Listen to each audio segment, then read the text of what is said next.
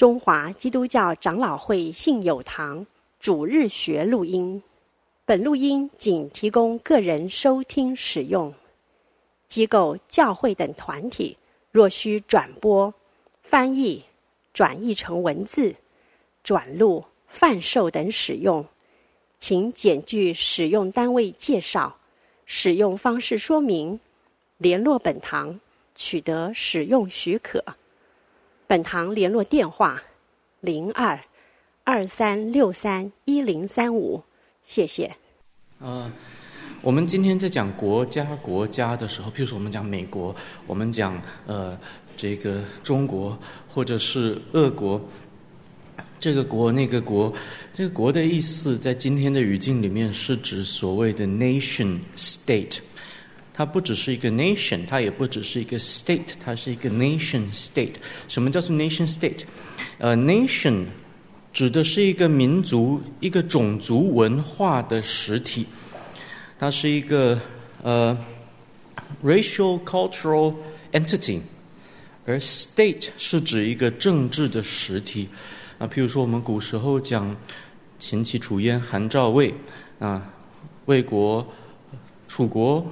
这些国，它呃比较是政治的实体啊，跟我们今天讲中国又是一个不一样的概念。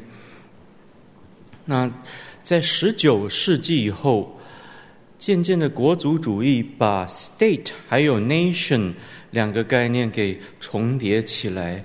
在欧洲，我们看到有许多的现象，包括呃。意大利的各个城邦的统一，呃，德国的统一等等，这都是在现代化的过程里面发生的。而现代性造就了所谓的 nation state。那我们等一下讨论的内容是十六、十七世纪的一些概念，但是我们会发现，我们或多或少可以把我们今天所讲的 state 的这个概念。带回到十六、十七世纪去，跟今天的理解并不会差那么远。只是我想让大家了解的是，我们等一下讲国家或者是邦政的时候，指的并比较不是今天的 nation state 的概念，而比较是政治实体这个 state 的概念。啊，那我们经常听到一个 expression。就是 separation of state and church，我们就把这个概念翻译为政教分离。但是我们其实也必须回到那个语境去，明白那个 separation 是什么意思。啊，政教的 separation 毋庸置疑可以追溯至呃宗教改革。我们上一次提到的。提到的这个呃清教徒的历史，我们就看到了在这段十七世纪的历史上面，教会与国家这两个呃 powers 这两两权怎么样渐渐的 separate。可是这个 separation 所指的并不是分离，它不是一个 severance，它不是切割，它不是分离，而是。分立的意思，像我们今天会讲，西方有三权分立，行政、立法、司法三权的分立。那在台湾的话，我们现行的宪法是五权分立啊，因为我们的传统里面，呃，考试权跟监察权在我们的文化、我们的历史当中都是占有非常重要的地位。好，那我们讲的是分立，这个分立并不是分离的意思，不是切割的意思，不是说呃，行政权跟司法权互不相干，各管各的，而是把权力给分化，分化以后彼此监督而制衡，这样子的概念，我们在上个礼拜已经提到了，是出自于改革宗神学里面的上帝主权这么一个重要的观念。而这个可以其实一路追溯回十六世纪加尔文的教会论。今天很多人在讨论加尔文的政治神学，事实上，加尔文的政治神学是他的教会论的一部分。其实我们会发现，所有伟大的神学家在讨论政治的时候，都离不开教会论的范畴，都必须在教会论的范畴里面建构政治神学。而一些当代神学家试图在教会的范畴之外去建构政治神学的时候，他很难让教会明白教会跟政治的关系到底是什么。那，我们回到十六世纪，加尔文的。政治理论其实是出于他《基督教要义》的第四卷里面论教会的部分。他的政治理论的核心，其实就是在教会里面权力的分化这样子的一个概念。加尔文还没有提出来比较后期的完整的众长老智慧的概念。也就是我们上个礼拜提到的长老制的教会啊，我们信友堂是长老会啊。不过，当然信友堂的的体制跟跟呃，譬如说苏格兰的长老会不一定完全一样啊。不过是是长老会，是从从那个传统来的。那我们上个礼拜也提到，长老会它核心的精神就是权力的分化，因为唯有上帝能够拥有绝对的权柄。而对于加尔文来说，这个原则就是教会治理的首要原则，绝对的权柄唯独归于上帝，在教会里面没有一个人可以独揽大权。在教呃这个基督教要义第四卷，呃四之三之一当中，加尔文写道：“Now we must speak of the order by which the Lord willed His church to be governed.” 现在我们必须要探讨上帝为他的教会的治理所命定的呃秩序。加尔文开宗明义的就宣告：“He alone should rule and reign in the church, as well as have authority or preeminence in it。唯有他，唯有上帝。”应当在教会里面掌权治理，并且拥有权柄，或者是首要性。And this authority should be exercised and administered by His word alone。而这个权柄的施行，应当唯独借由他的话语来施行。啊，所以现在上帝。已经不像从前，他会对摩西说话。那摩西听了上帝的话，他就来带领以色列的百姓。那今天上帝的特殊启示已经完整的、完备的写在圣经里面了。圣经之外没有新的启示啊。关于这点，我们等一下讲，呃，这个清教徒的圣经观的时候，会讲得更加的清晰啊。我们现在。先采取这样子的宗教改革的立场，宗教改革从马丁路德开始到加尔文，非常坚持唯独圣经。什么叫做唯独圣经？意思就是圣经之外，上帝已经不会再赐下新的启示了。上帝的启示已经完备了，所以除了上经圣经之外，我们不可以说上帝呃。又上上帝又启示了新的旨意，上帝又设立了新的使徒。好，上帝的启示已经完备了。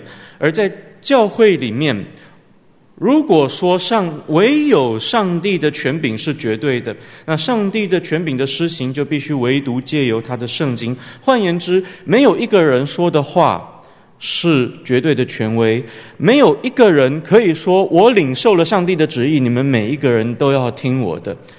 事实上，不但是在今天圣经已经完备的年代，我们每一个人绝对顺服的对象只能有圣经。就连在使徒的时代，我们会发现，连保罗都不会说：“我领受了上帝的启示，我是使徒，我领受了因信称义的真理。”然后你们每一个人就要绝对听我的，我一定对。没有，在。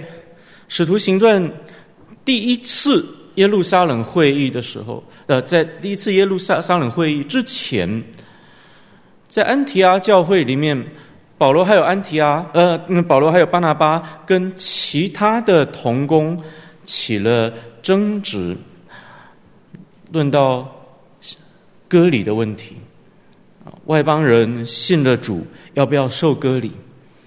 保罗据理力争，保罗提出了因信称义的呃真理，但是当时安提阿教会没有办法判断谁是对的，就叫保罗还有巴拿巴上到耶路撒冷去，把这个议题带到耶路撒冷的众使徒还有长老那里去，大家一起开会，共同做出了决定，不是保罗一个人说的算的。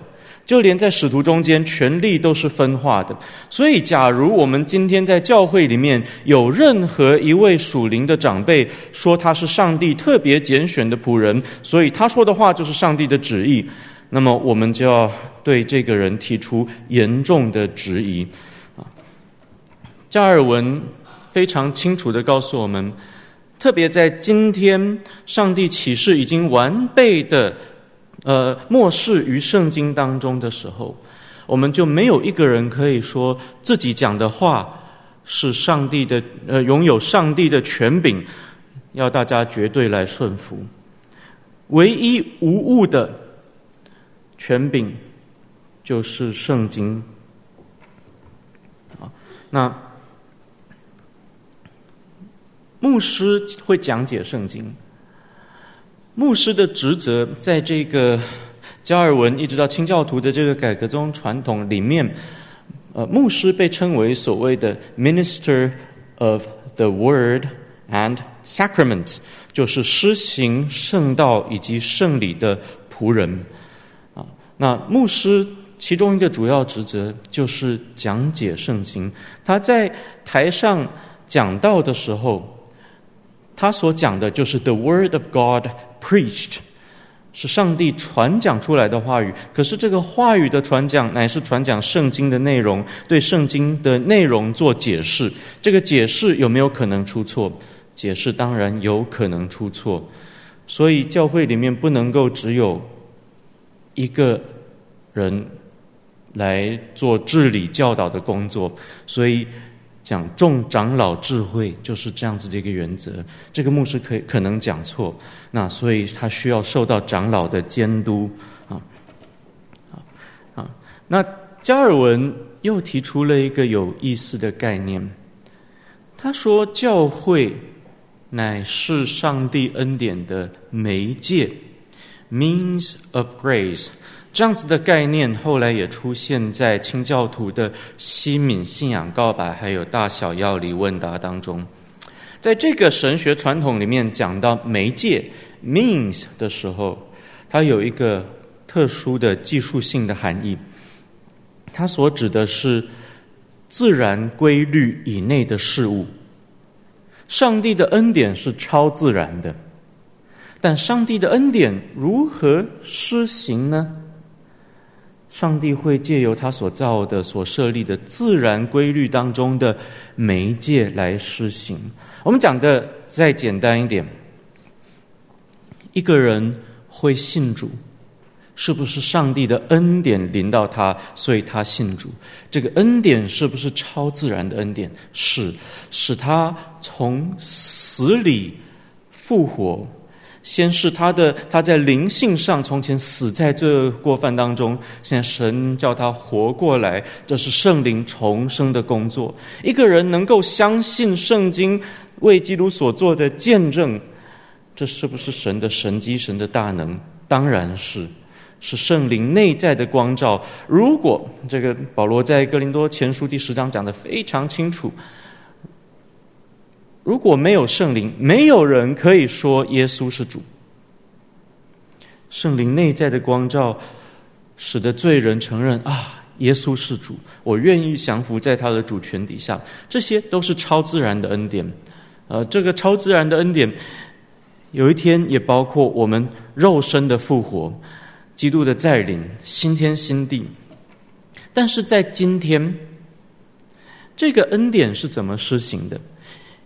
一个人，一个罪人能够得着基督的救赎，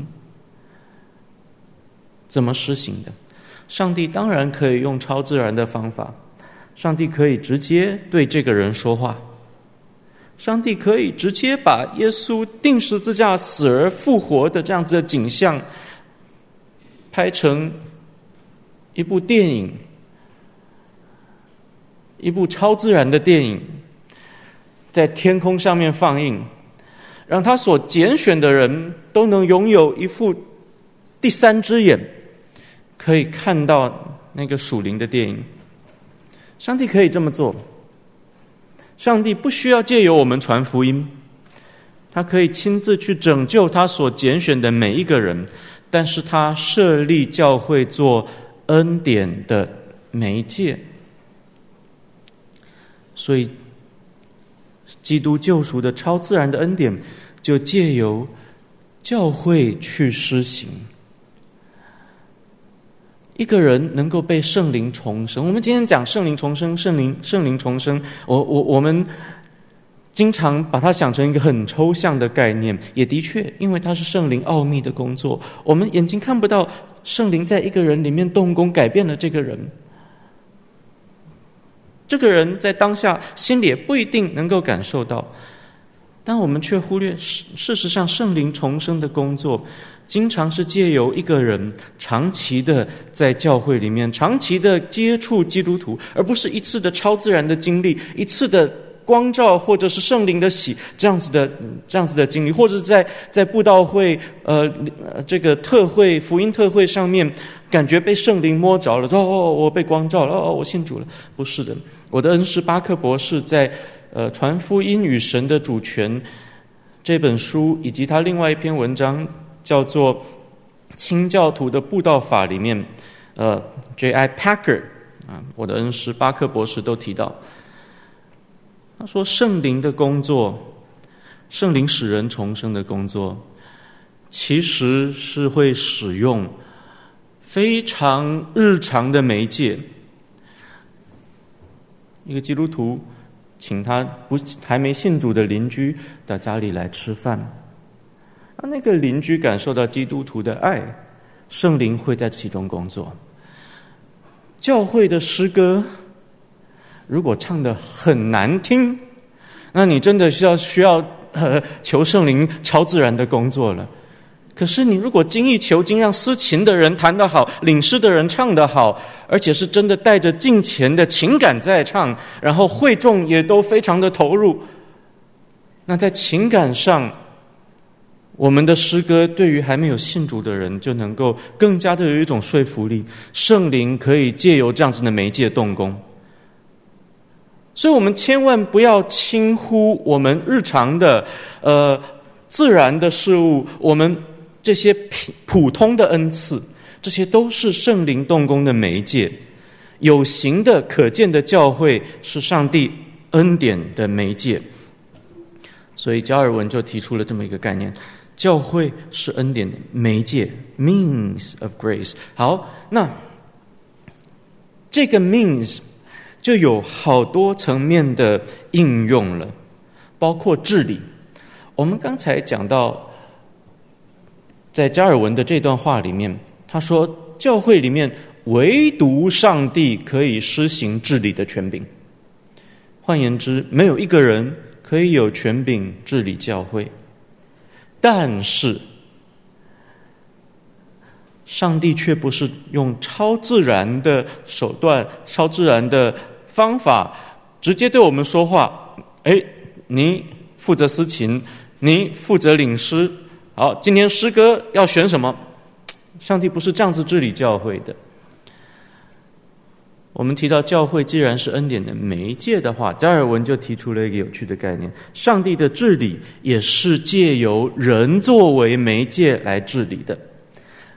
By means of man, God rules over the church. By means of men 呃，这里 man 包括 female man 啊，包括。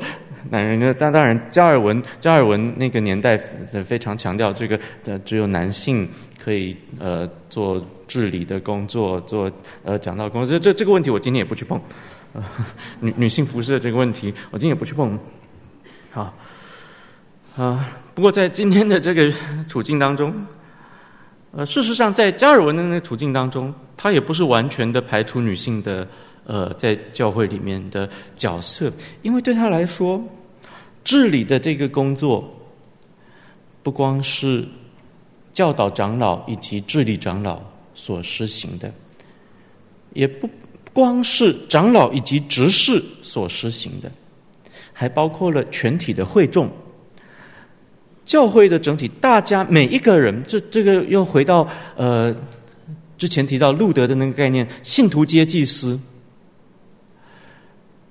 如果再延伸的话，我们也可以说信徒皆君王。基督的职分在地上有三：君王、祭司、先知。信徒皆先知，所以我们每一个信徒都有君王性，都有先知性，都有祭司性。啊，所以治理的这个君王的工作，还有祭司的工作，呃，应该是每一个信徒都有份的，只是这个各从其职，上帝所给的恩赐不一样，有的是做这个，有的是做那一个，呃，但是每一个人都于治理的工作上面有份，我们大家是共同在治理上帝的教会。而且不只是单一的教会里面有这样子的呃分工，事实上，在这个传统里面讲到了区会的概念，所以同一个地区所有的教会共同来治理一个比较无形的教会，还有总会等等的 General Synod 这些。好，那我们讲回来，所以对加尔文来说，唯独上帝。可以治理教会，可是上帝却命定人作为媒介，作为他治理教会的媒介。而在这所有的治理的职分里面，加尔文提出最核心、最重要的那个职分，就是上帝话语的宣讲的职分。所以在四之三之三。的标题上面，他就提出了 “the prestige of the preaching office”，传道的职分的首要性。啊，这背后是什么概念？背后就是我们刚才讲的，在教会里面没有一个人，呃，说了算。我不知道我们中间有没有香港的弟兄姐妹，或者懂广东话的弟兄姐妹。呃，广东话有一个 expression 很有意思，话事，讲话的话，事情的事。譬如说，黑社会里面那个话事佬，那个就是老大，就是他这个人话事，就这个人说说的话，大家都要听。啊，教会里面谁话事？教会里面没有一个人的话语权是绝对的，只有圣经上帝的话语是绝对的。那牧师的职分就在于传讲上帝的话语，所以这个职分在教会当中具有一种首要性。然而，他需要受到监督，因为。牧师只是一个媒介，只是传讲上帝话语的媒介，他不是他的话不是上帝话语本身。所以到了四至六至八，加尔文就非常清晰的告诉我们：The church can have no human head。教会不可以有人来做元首，教会唯一的元首就是基督耶稣。所以四至六至八到十，加尔文用了很长的篇幅告诉我们：Monarchy in the church is to be accorded to Christ alone。教会里面唯有基督可以做君王。那这就带来了教会里面权力的分化，所以教会内部没有一个人可以拥有绝对的权力。加尔文又进而把这种权力的分化应用在呃教会与邦政的关系上面，Church and State。有有一些人说，呃，路德讲两个国度，然后加尔文讲基督改变文化。呃，这个呃，你们信友堂的康来昌牧师，他对我非常好。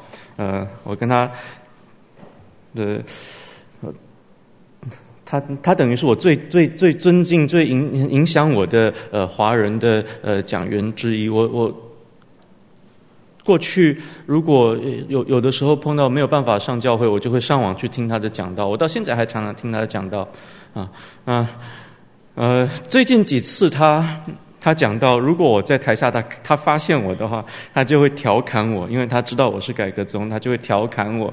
呃，那他也那那种调侃不绝对不是恶意的调侃。那上一次他到我们华神的呃这个学生退休会去，我虽然不在，他还是调侃了我一下。嗯、那学这学生回来就说：“哎，呃，曾老师，你好像跟康牧师很亲啊。”听起来像忘年之交，他们在他在台上还还说你什么？我说，哎，康牧师说我坏话吧，嗯，不过是一种呃很很这个怎么说呢？比比较亲密的这样子的开开我玩笑。那他开什么玩笑？他发现很多的改革宗的基督徒在两个国度，就是上帝的国跟地上国中间，好像没有任何的界限。好像以为我们在在地上夺得了政权，就是把上帝的国带带到地上来了。他把这个称为一个 over-realized eschatology，过度实现的呃这个末世论。啊，事实上，这种过度实现的末世论，并不是正统的。改革宗的呃神学，尽管现在的确很多自称改革宗的人有这样子的想法，在英文的语境把这种想法称作为呃 triumphalism 凯旋主义，很多美国福音派的。牧者受到了这种凯旋主义，特别是凯波尔式的凯旋主义 （Kuyperian Triumphalism） 的影响。他们以为只要把川普放进白宫里面去，然后，然后让让川普的政策通通都对基督教友善，那就能够让上帝的国更加临到。他们以为选了一个呃自称为改革宗的教育部长。那上帝的国就更加接近美国，或美国就更加实现、体现出上帝国度的治理了。啊，这样子的思想，其实很大的程度受到了二十世纪一位神学家的影响。这个人，这这位神学家叫做呃尼布尔 （Richard Niebuhr）。啊，尼布尔写了一本很有名的书，叫做《Christ and Culture》。基督与文化，在基督与文化里面，它分了五大类的基督还有文化的关系的论述，包括基督与文化对立 （Christ against culture）。这最有名的典型就是特土良。特土良说：“呃，的教父特土良，他说耶路撒冷与雅典有何相干呢？他认为一切地上的文化。”包括哲学或者是政治，都是堕落败坏的，都是会过去的。在华人教会里面，我们也经常会听到啊，这个东西是属肉体的，那个东西是属灵的，然后属魂的等等，这样子去区分。所以对文化一点兴趣都没有。啊，基督与文化对立，还有基督在文化之下，基督在文化之上等等。最后，他分出两个。宗教改革的呃这个 models，其中一个是路德宗的，尼布尔称路德宗的这个 model 叫做 Christ and Culture in a Paradox，基督与文化矛盾共存，或者是基督与文化吊诡共存。换言之，基督徒同时是上帝国的公民，同时也是地上国的公民，而这两者。是有必然矛盾的，因此我们同时又需要在教会里面做敬虔的基督徒。我们在社会文化当中，我们也需要做好公民。可是做基督徒跟做地上公民，并没有内在的必然的关系。这个是尼泊尔的对路德宗的神学的解读。其实我们看路德宗的历史，并不尽然如此。如果路德宗真的是这个样子，怎么会有巴哈这样子的作曲家呢？我们之前在讲圣职观的时候，也提到了新教徒所讲的工作作为呼召与圣职这个概念，其实是可以追溯回马丁路德的。而尼布尔对改革宗的解释也有偏颇，他把改革宗的这种呃文化观称为 “Christ transforms culture”，基督改变文化。而基督改变文化的这个观念，他在他的概思想当中，就是我们在地上。把地上的政治、地上的教育、地上的各个领域都变得越来越符合上帝的心意的时候，地上的国度就变成天国了。康牧师把这称为 “over-realized eschatology”，一点也没有错。康牧师的讲法也很也很可爱，他说。呃，其实这种说法跟灵恩派所讲的信耶稣得钻得钻石没有本质上的差异，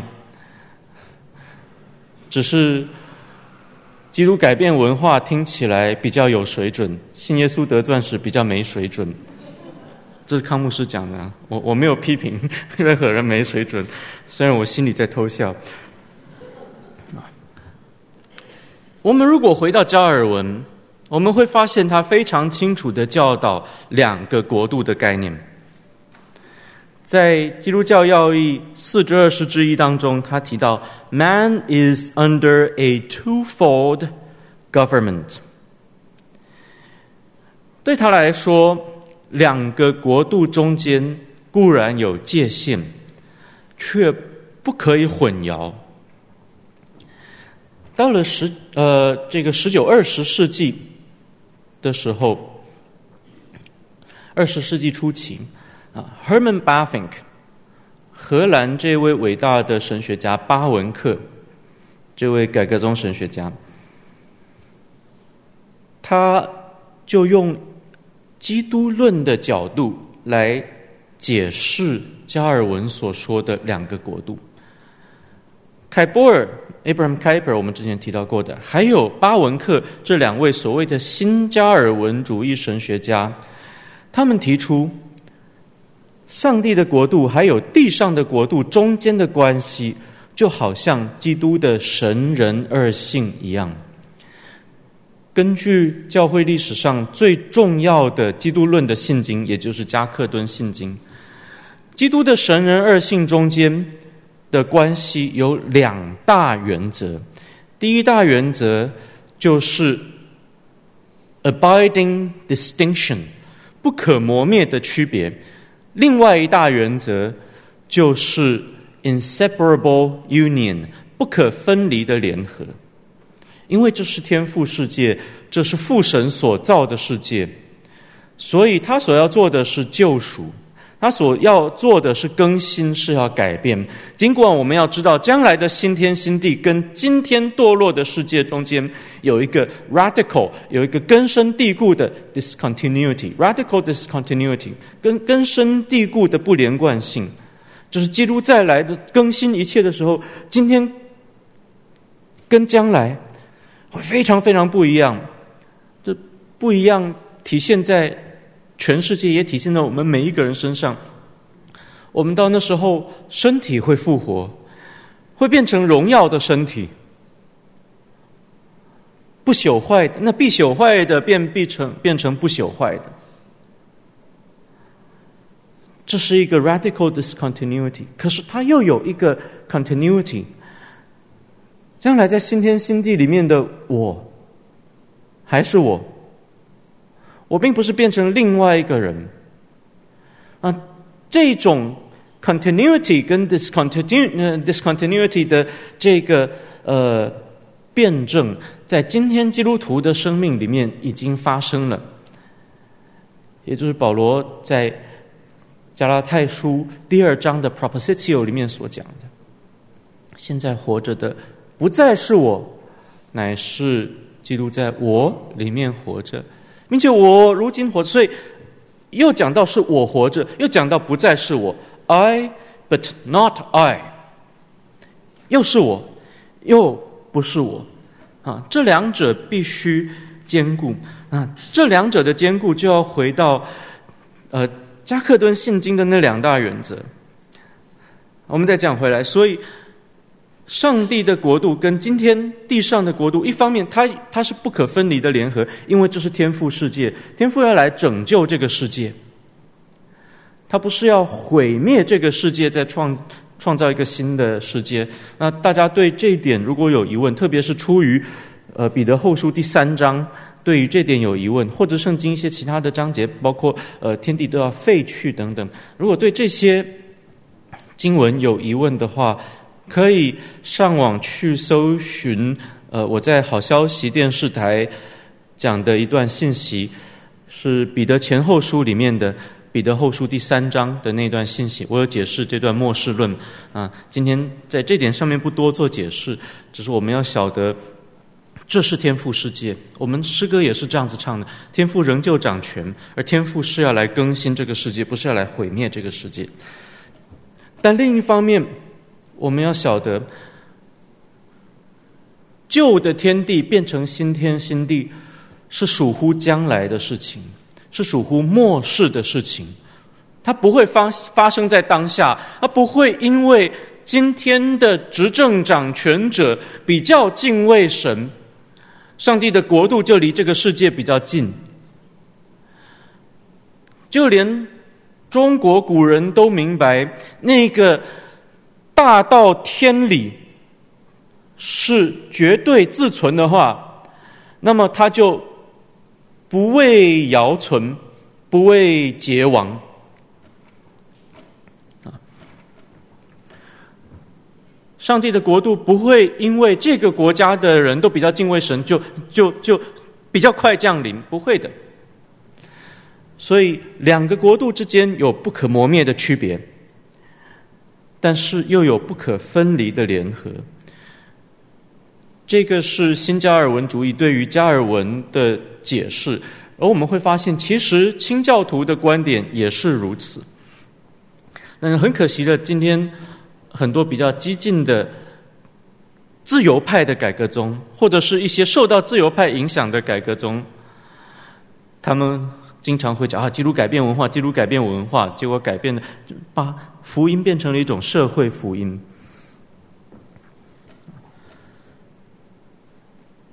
所以在在这点上面，我其实是完全完全赞成康来昌牧师的呃观点的，虽然他每次都要调侃我。加尔文在《基督教义四之二十之二》当中讲的非常清楚。这两个国度并非对立的，但也不可以混淆。而他提到了上帝设立政府的目的，说到，呃，这么一段话，对于后来其实其中有一些内容，对于后来是比较具争议的。很多的后期改革中其实是不赞同这段话的。他说，神设立政府的目的就是 to cherish and protect。the outward worship of God, to defend sound doctrine of piety and the position of the church. 要要珍惜并且保护对上帝外在的敬拜。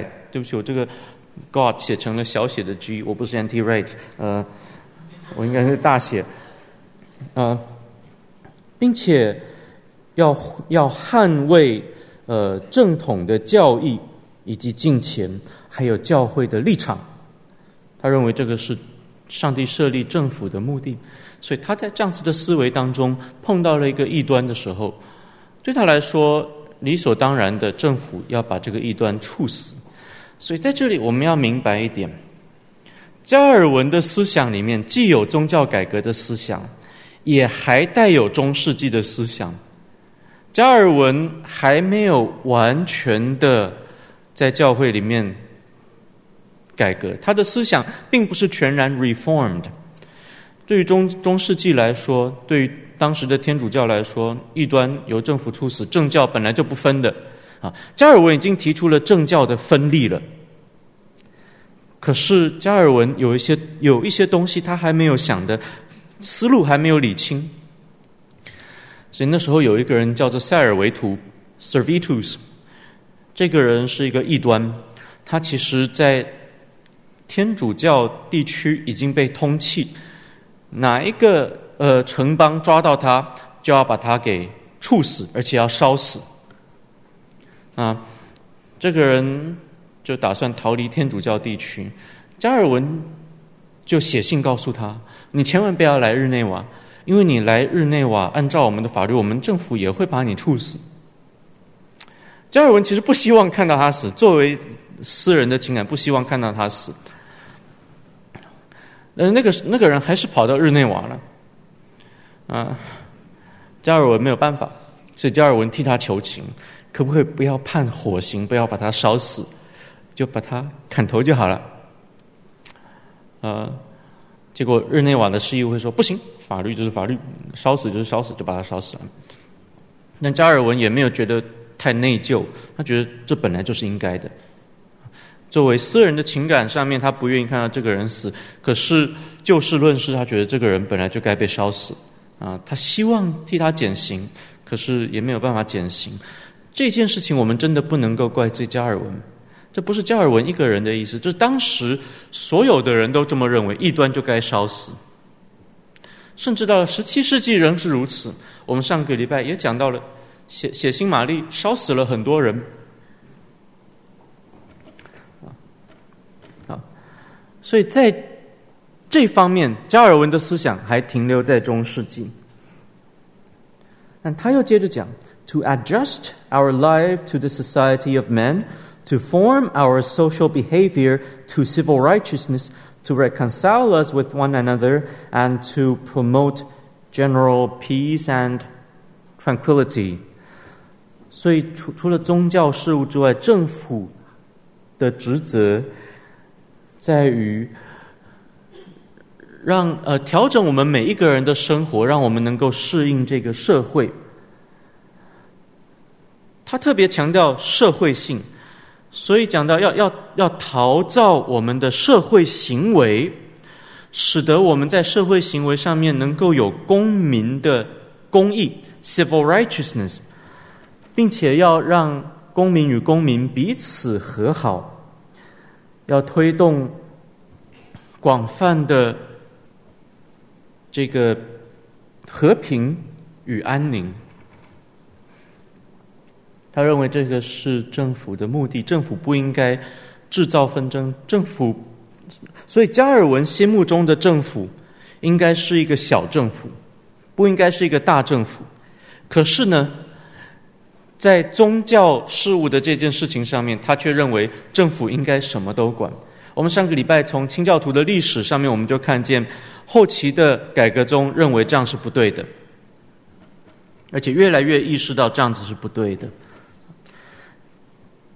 在呃一五三七年版的那个基督教要义，不是我们今天读到的基督教要义，一五三七年版的那一个基督教要义里面。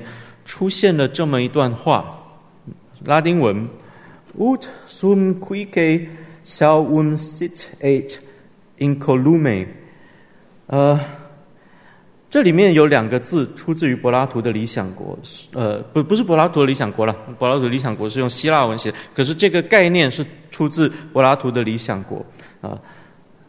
后来用拉丁文表达就是 sum cuique，意思是什么呢？各得其所。政府的责任就是让每一个人各得其所。在哲学上面，这个叫做分配式的正义 （distributive justice）。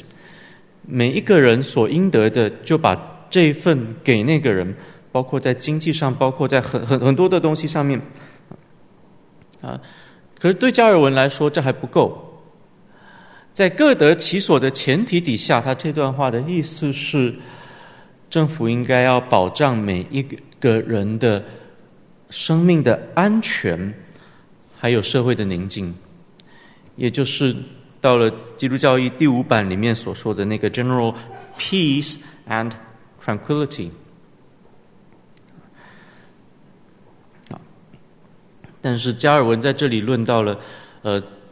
政府应该要保护真宗教这一点，其实就是所谓的 over-realized eschatology 过分实现的末世论。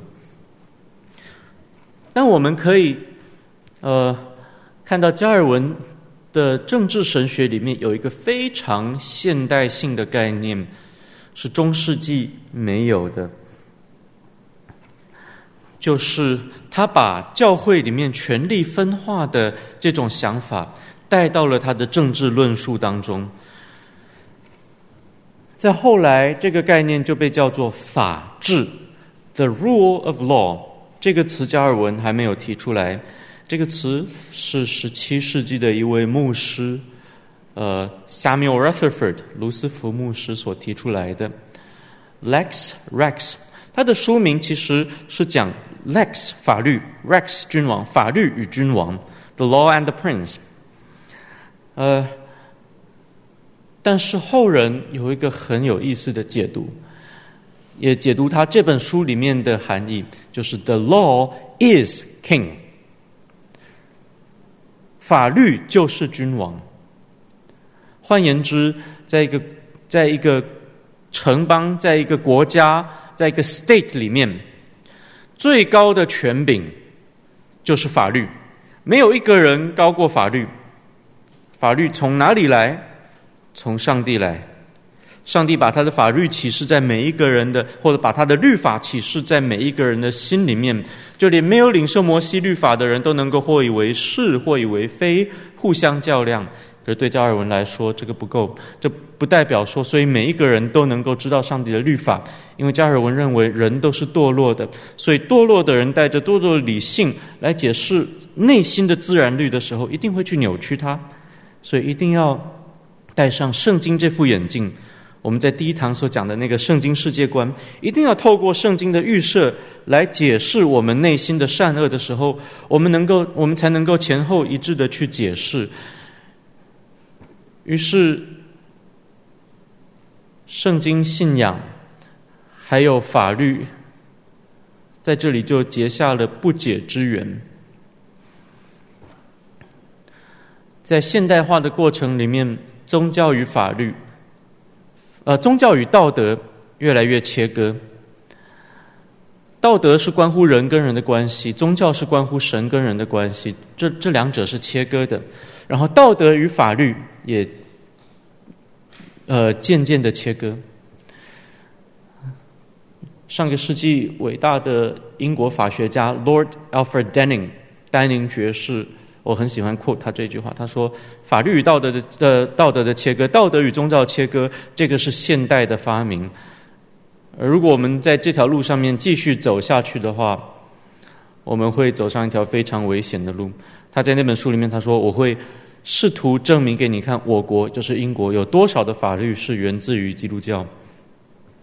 那事实上，我们今天很多的法律，中华民国的法律。”其实也是源自于受基督教影响的现代西方。那这里就造成一个矛盾：我们不可能以圣经立法。如果这样子的话，那到最后真的要像加尔文一样了，拜妈祖的都要把他烧死，不可能。啊！但是如果不透过圣经的话，我们只讲那个自然法 （natural law），那很抱歉，你说的自然跟我说的自然不可能是同一个自然。对于基督徒来说，一男一女、一夫一妻是自然的；可是对于一个非基督徒的自由主义者或者是效益主义者来说，他并不觉得这个就一定自然。或许对他来说，一夫多妻还更加自然。我们台湾过去都是一夫多妻，这很自然呢、对不对？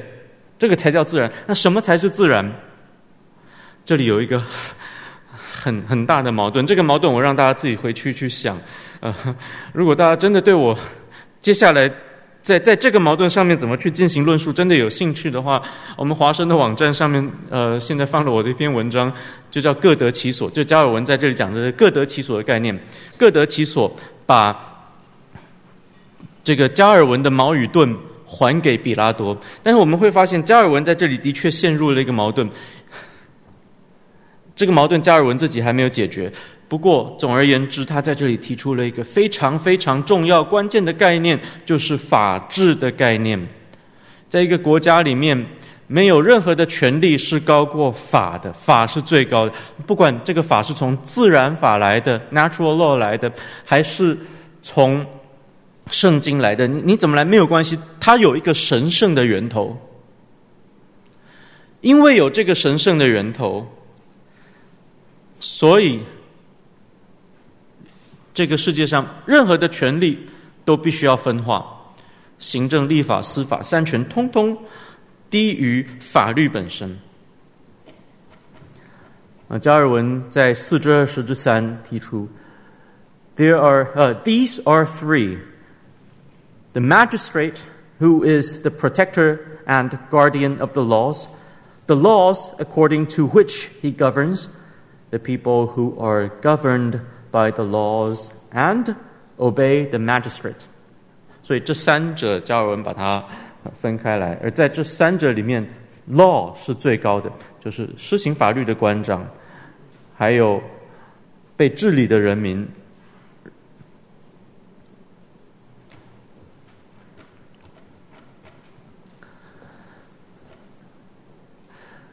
在加尔文的政治论述里面，教会还有国家有一个相似平行的地方。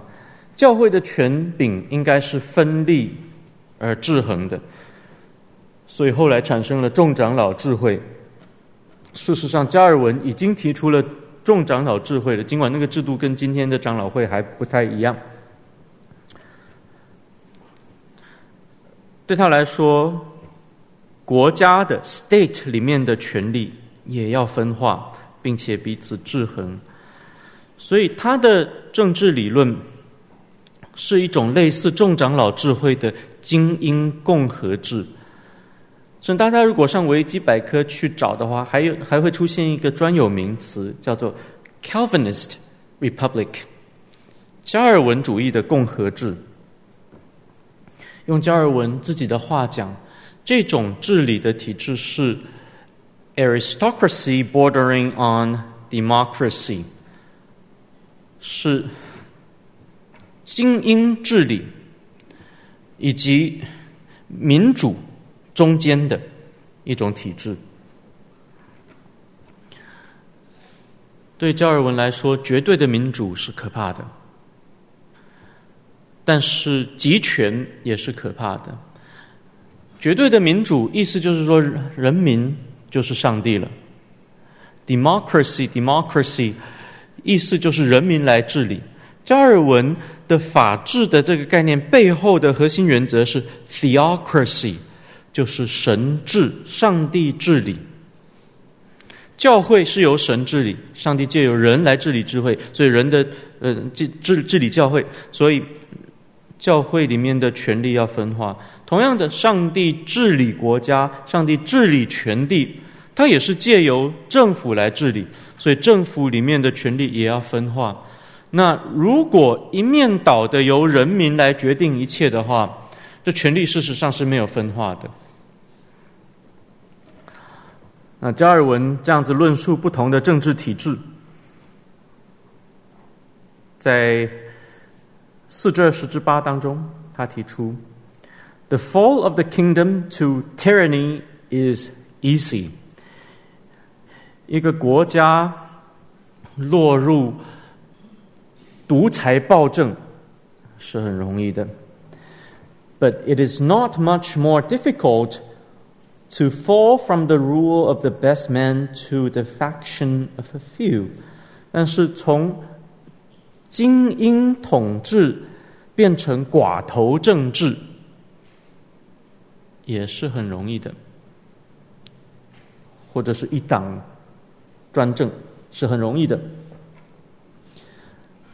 所以这些都不符合神的心意，因为在这里面权力都没有分化，所以他也不是完全赞同精英制 （aristocracy）。呃，对不起，我不知道我们中间有没有新加坡的弟兄姐妹，新加坡的那种，这里其实加尔文也不赞成的。你有问题你去找加尔文，嗯，嗯。最后加尔文说：“Yet it is easiest of all to fall from popular rule to sedition。”但是最容易的是什么？最容易的就是从人民的统治变成骚乱，国家要陷入动乱。民主是最容易带来动乱的。加尔文说，民主变成动乱。啊，如果刚才得罪了新加坡的弟兄姐妹，那啊，我们台湾就是加加尔文所讲的第三者还更糟。啊所以这，嗯，加尔文接着说：“I will not deny that aristocracy or a system compounded of aristocracy and democracy far excels all others。”对于加尔文来说，精英统治跟民主的一个共同体、一个混合体，是远远胜过其他任何政治体制的。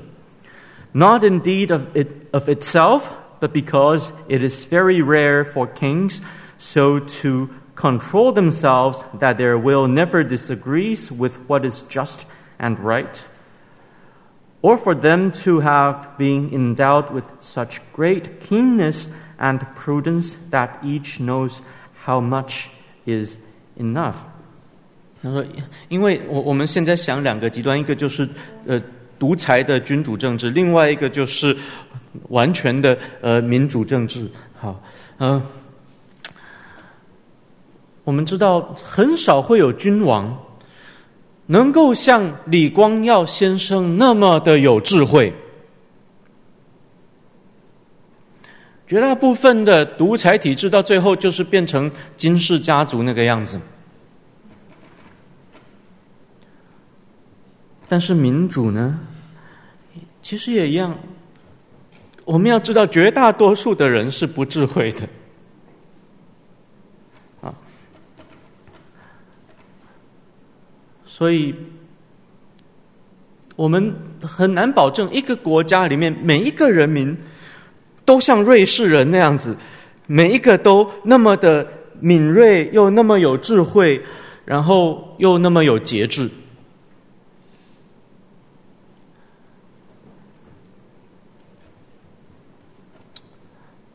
所以，对加尔文来说，最好的权力分化的政治体制，就是介乎民主以及精英统治这么样子一个共和制，一种精英共和制。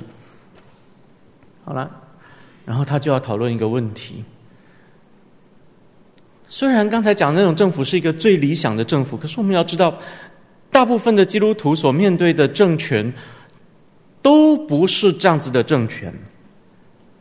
那如果我们活活在邪恶的政权底下，与神为敌的政权底下，怎么办呢？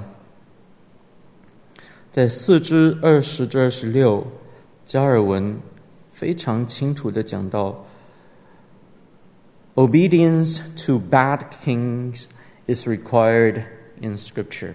圣经要求我们要顺服邪恶的君王。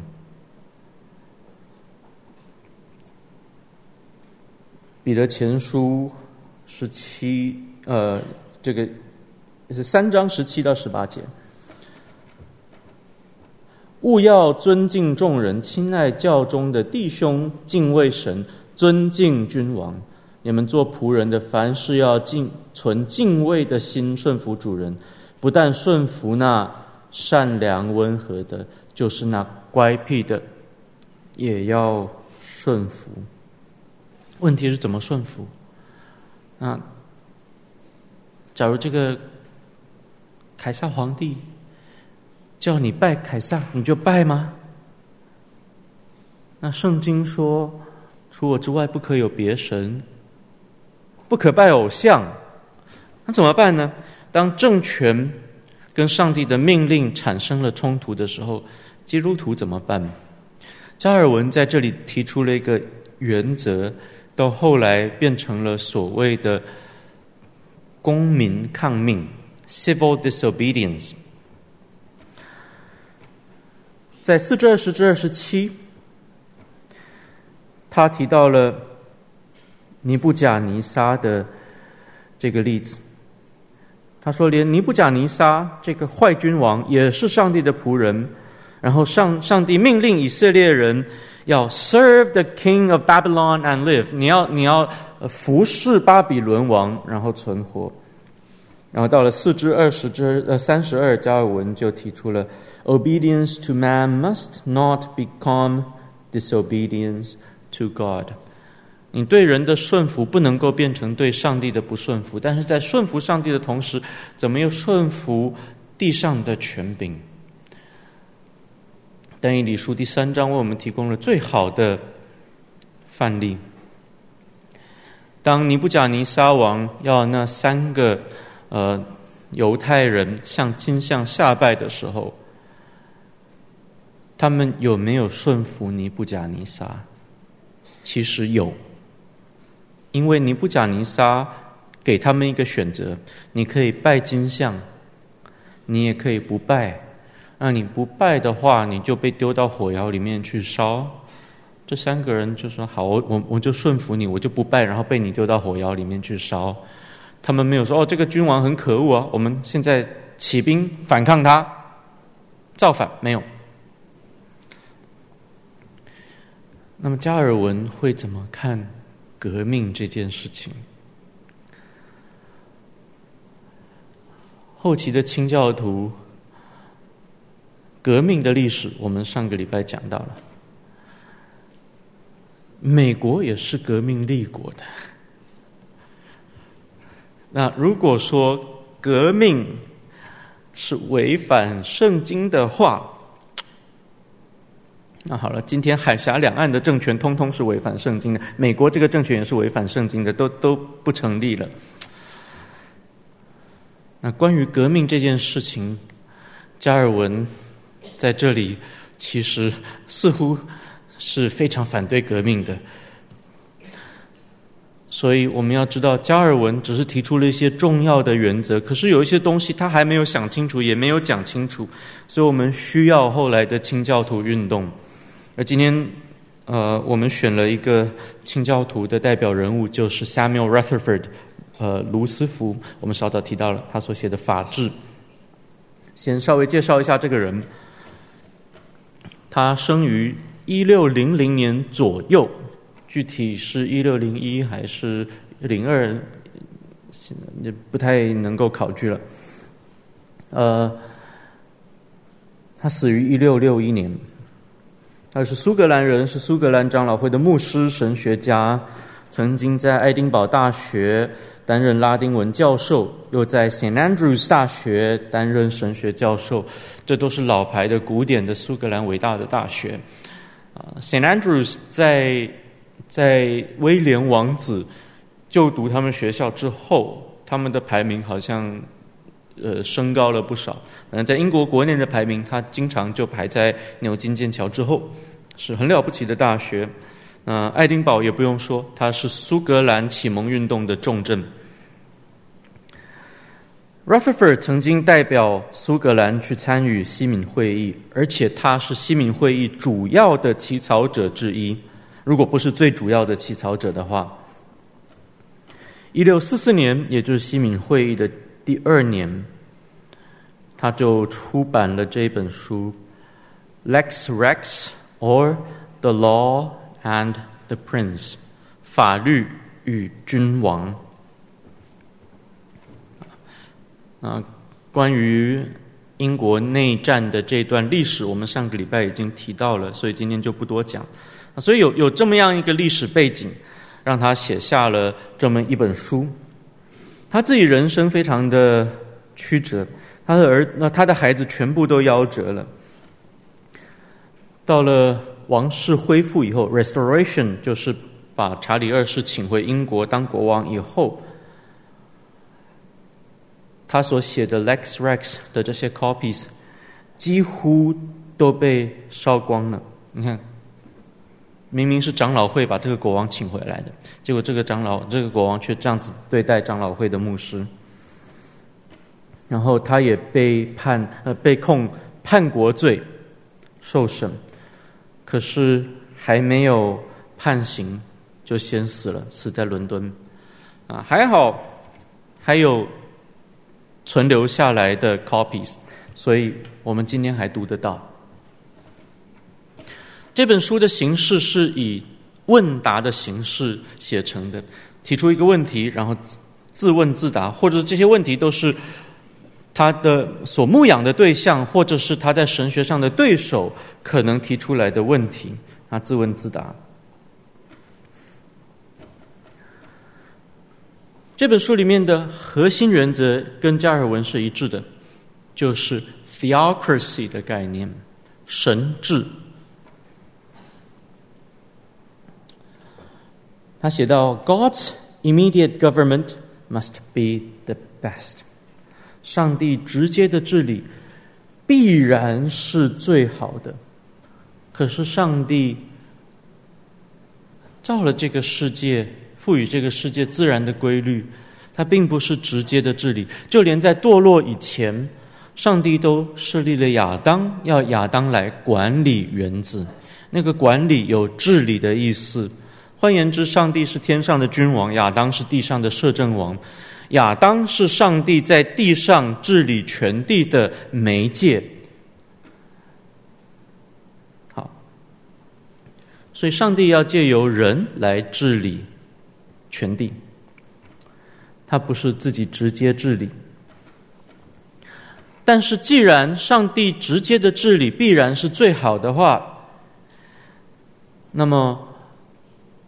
在现今的世界，最接近上帝直接治理的政治体制，就是最好的制度。所以他从神学的角度这样子出发去想，那什么制度才是最接近上帝直接治理的？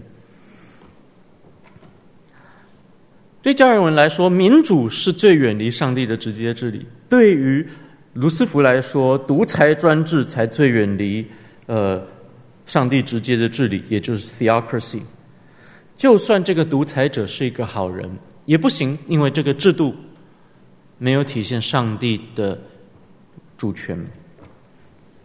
他写道：“An absolute and unlimited monarchy is not only not the best form of government, but it is the worst。”一个绝对而不受限制的君主制度，不但不是最好的政治体制，而且是最糟糕的。Because it is an unlawful ordinance, and God never ordained it。因为这是一个不合法的呃体制，上帝也从来没有命定它。And I cannot ascribe the superlative degree to anything of which I deny the positive。啊，这这句话就很绕口，英国人。英式的英文带着很多那个逻辑的这种，反正它的意思很简单，意思就是说我我不能够再更多的不同意这个体制了。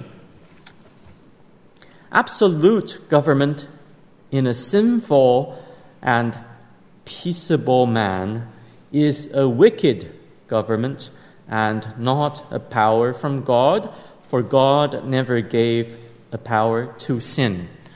在这里，他有一个前提：所有的人都是罪人，就连一个 peaceable man，一个好人，一个和平的人，一样是罪人。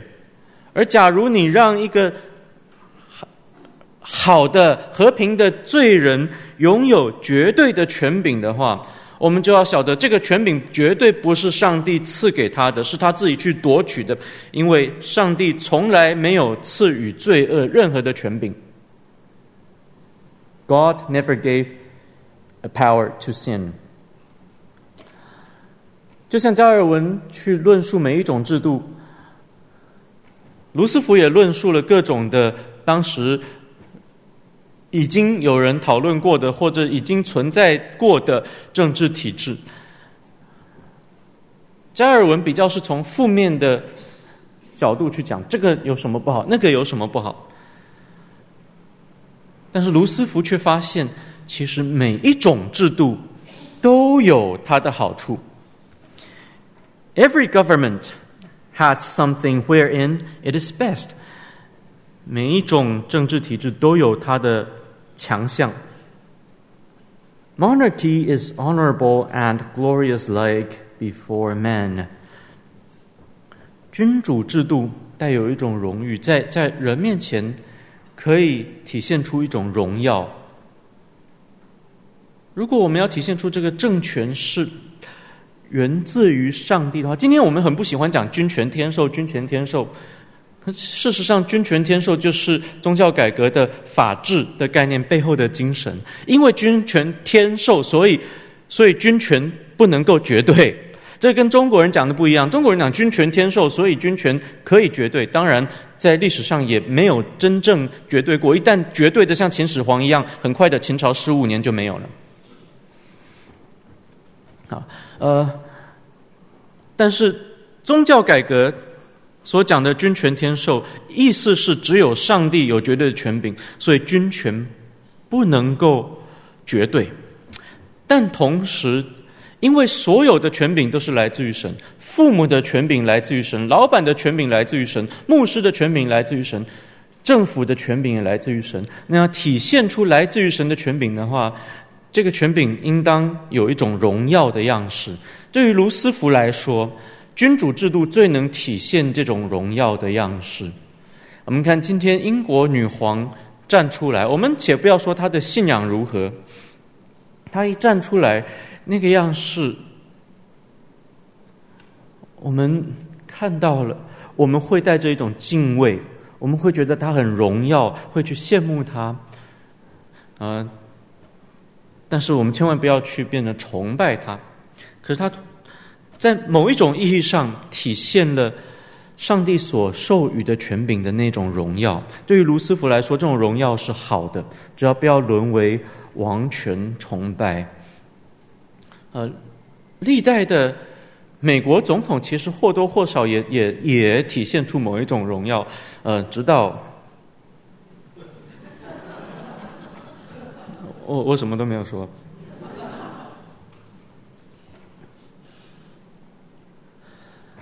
啊，所以这是君主制度。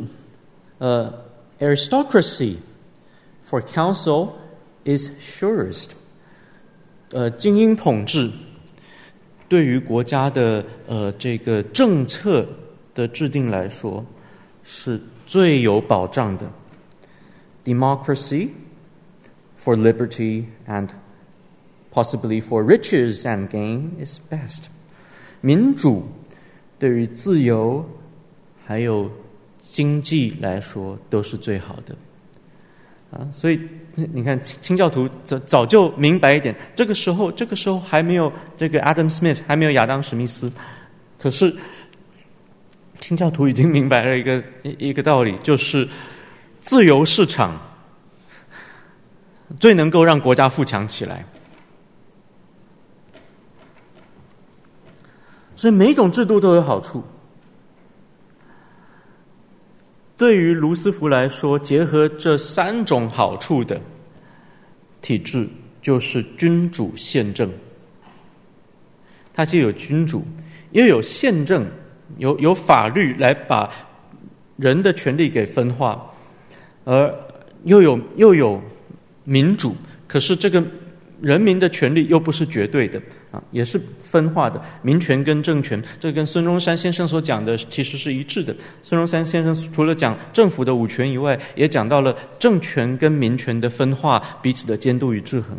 对于卢斯福来说，这样子的政治体制是最好的。那段话很长，我们就不读了。那讲到民权与政权的时候，他说。人民跟政府应当是互为主人。今天在台湾，我我们从小，从我这一代吧，我是一九八一年出生的，民国七十年出生的。从从我这一代开始，我们从小被教育的就是，人民是国家的主人翁，民主然后官员包括总统都是人民公仆，所以总统被选出来就是挨骂的，总统被选出来就是什么责任都要他去担的。我们认为政府是仆人，官员是人民公仆。我们不把自己当成仆人。如果我们明白一点，在教会里面，神职人员是上帝的仆人，每一个会众也都是上帝的仆人，大家都是仆人，彼此服侍，彼此洗脚的话，教会这样子才能够和谐，才能够做主的工，主工才能兴盛。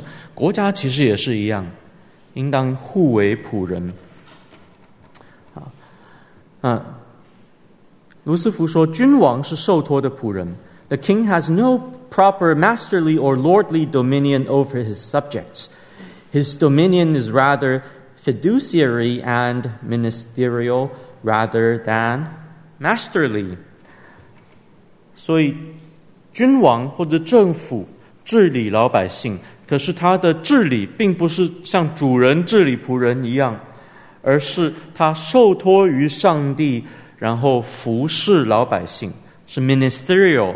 是像仆人一样的，而不是 masterly，不是像主人一样的。而人民也要服侍君王，人民是君王的仆人，不是奴隶。，subject are called the servants of the king。人民被称为君王的仆人，在圣经里面是这样子讲的。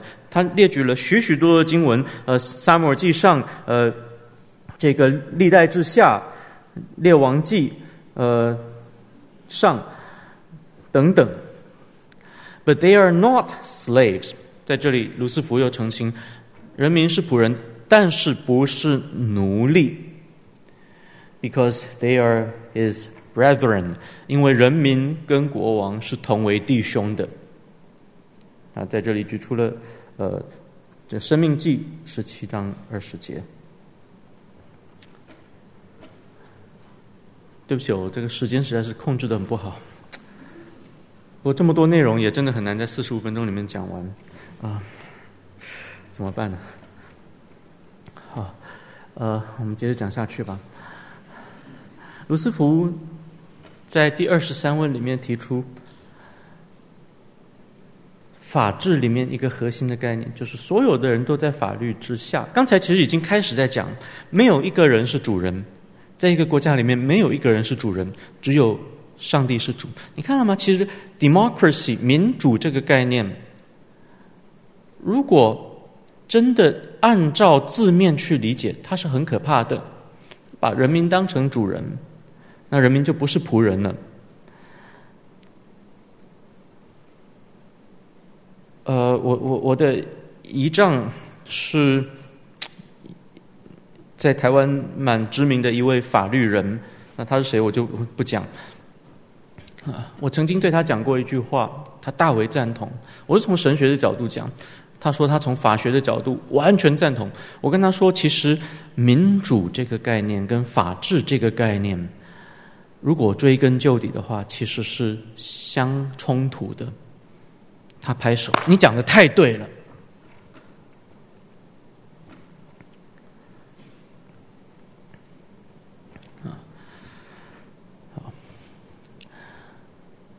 因为法治这个概念，意思是每一个人都是仆人；民主这个概念却是在讲人民是主人，官员是仆人。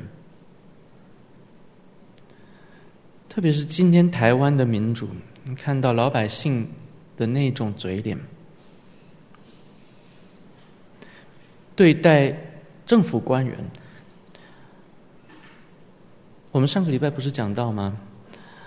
圣经里面说，嗯，我们讲的保保罗在公会的时候，公会受审的时候，他引用的经文说：“不可辱骂你百姓的官长。”那今天台湾的老百姓怎么去辱骂马前总统、辱骂蔡总统，给他们取的各种外号，再再反映出民主的弊端来。那有人讲，那不是民主，那就是独裁喽？不是的，不是独裁。民主跟独裁不是呃 either or 的啊。法治，法治是清教徒所提出来的。那我们讲下去，卢斯福在二十三问里面提到独裁有两种啊，either to be an act of mere will and pleasure above or beside reason or law, or an act of dispensation beside or against the letter of the law。独裁有两种，一种就是呃，君王随意的呃，在法律之外施行他的意志；另外一种就是违法施行他的意志。或者我们可以这样去理解：君王自己制定法律，然后实行法律，依法而治，依法而治，rule by law。不叫法治，法治是 rule of law，由法律来治理国家，这才叫法治。依法而治是不够的。假如今天法律都是我制定的，然后我负责施行法律，那什么都是按照我的意思，这还是独裁。那卢斯福又提出了一个原则，就是执政执政者不论赏善罚恶，都必须受到法律的规范。那这个内容有一点离题，我们先不讲。然后呢，法治这个原则所带来的一个必然的呃体制上面的呃结论，就是权力的分化。因为时间缘故，我们不细细的去看他所讲的这些内容。呃，不过他已经提出了。在一个国家里面有执政权、立法权，还有司法权。在英国就是君主，还有国会。国会是呃，君主是执政权，国会是立法权。这两者应该共同施行司法权，它还没有三权分立。所以他的法治的论述还不完整，我这个上面打错了，应该是执政权与立法权的分立，君王跟国会共同施行司法权。那执政者不可以立法，他说，因为不论一个执政者再怎么智慧，再怎么良善。如果他成为法律的源头的话，就变成独裁了。我们刚才已经解释过这个道理。所以立法权必须由君王分出来，让国会来立法。立法权在于国会，而君王如果可以参与立法的过程，这个权利是国会赋予的，而且它应当只有象征性的。国会与君王之间要相互监督。卢斯福写道：“The Parliament gives all supremacy to the king, therefore to prevent tyranny, it must keep a coordinate power with the king in the highest act.” 国会把一个国家的呃首要地位、元首的地位给了君王。呃，因此，为了避免独裁暴政，国会也应当同时保有呃一个相对的、相等的权利，能够起到一个监督与制衡的作用。当然，呃，卢斯福的。《法律与君王》或《法治》这本书里面还没有建立完整的三权分立的这个概念，所以他主张的是司法权是由国会跟君王共同行使。下面这段话就在讲他这样子的观点，我们因为时间缘故跳过去。他在这里在西方历史上做出一个非常重要的宣告。他说：“就连君王。”都在法律之下。君王的合法性是法律赋予的，不是与生俱来的。法律界定君王之为君王的条件，而君王可以被罢免。只要人民依法罢免君王，君王是可以被罢免的。所谓君权天授，意思是什么？上帝的旨意体现在什么上面？体现在法律上面。所以。君权天授，意思就是君权由法律授予。今天在台湾，总统的权力也是由法律授予的。总统是可以被依法罢免的，国王也一样可以被依法罢免。在卢斯福的论述当中，国王可以被罢免，可以被推翻。当然，卢斯福不会赞同弑君啊。所以，当时 Charles the First 被。呃，Cromwell 斩首的时候，卢斯福还有其他清教徒是不赞成的。我们上个礼拜讲过了。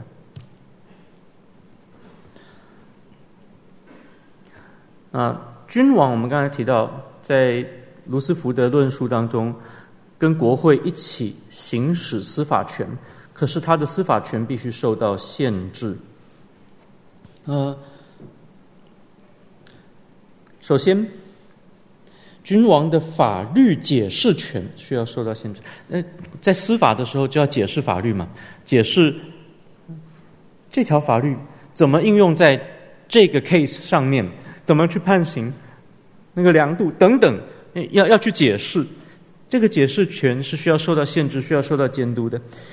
The king's power of expounding the law is a mere ministerial power, and he has no dominion of any absolute royal power to expound the law as he will, and to put such a sense and meaning of the law as he pleases. 当一个君王在实行实行司法权，然后解释法律的时候，他不可以随意去解释，他必须按照法律自身清晰的原则去解释。在这里又看到教会治理跟国家治理中间。的一个平行点，在教会治理当中，我们稍早提到了，牧师施行上帝的权柄是借由传讲上帝的话语，借由解释上帝的话语。那有时候会出现一个情况，牧师说：“我读过神学院，我是牧师，所以我解释的一定是对的，你们通通要听我的。”那这时候其实牧师就是。这个挟天子以令诸侯了，那挟圣经以令上帝的众生。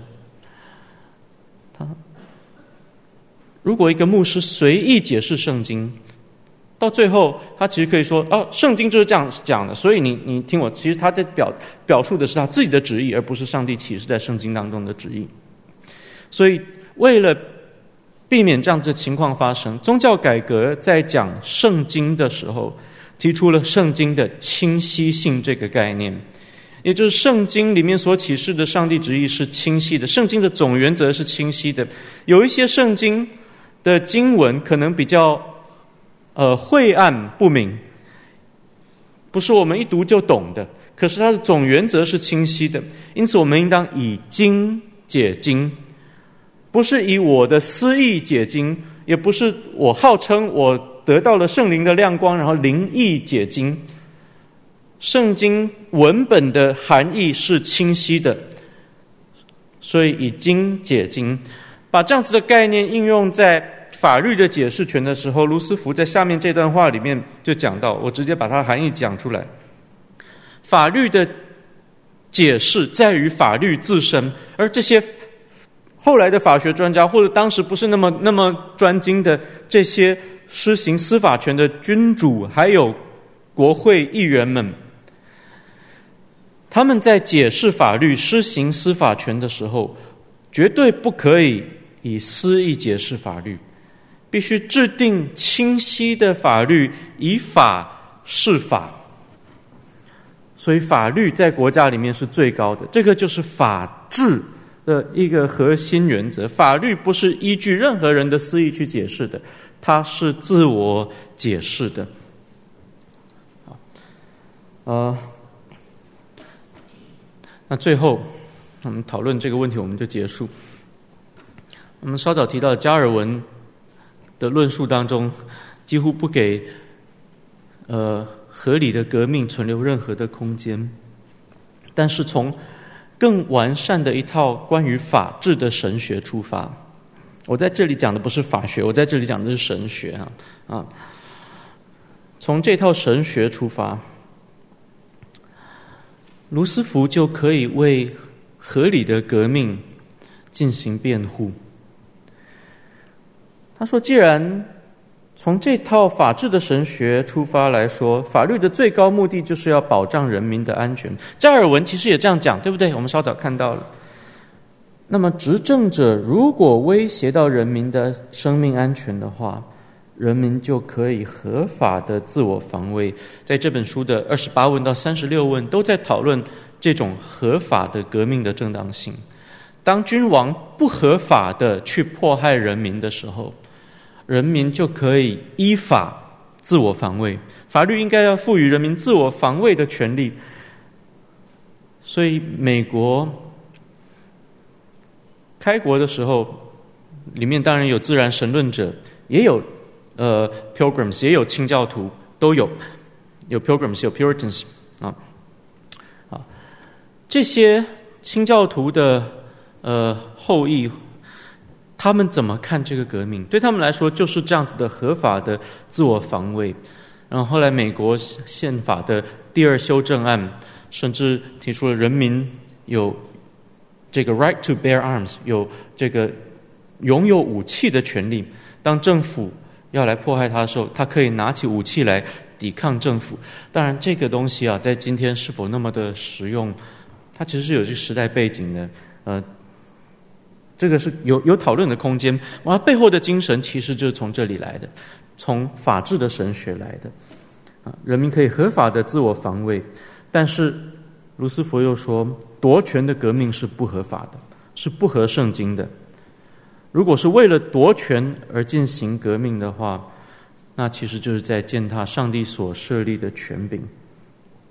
只有与执政者进行自我防卫的战争 （defensive wars）。这才是合法，才是符合圣经的。啊，因为时间缘故，呃，我们可能就只能停在这里。其实还有很多内容想跟大家分享，不过时间不够了，我们就在这里结束。啊，我们就请各位自己低头做啊这个默祷。感谢您的收听。若需进一步详细资讯，请上本堂网站：www 点。Hfpchurch 点 org 点 tw。本堂地址：台北市罗斯福路三段两百六十九巷五号。谢谢。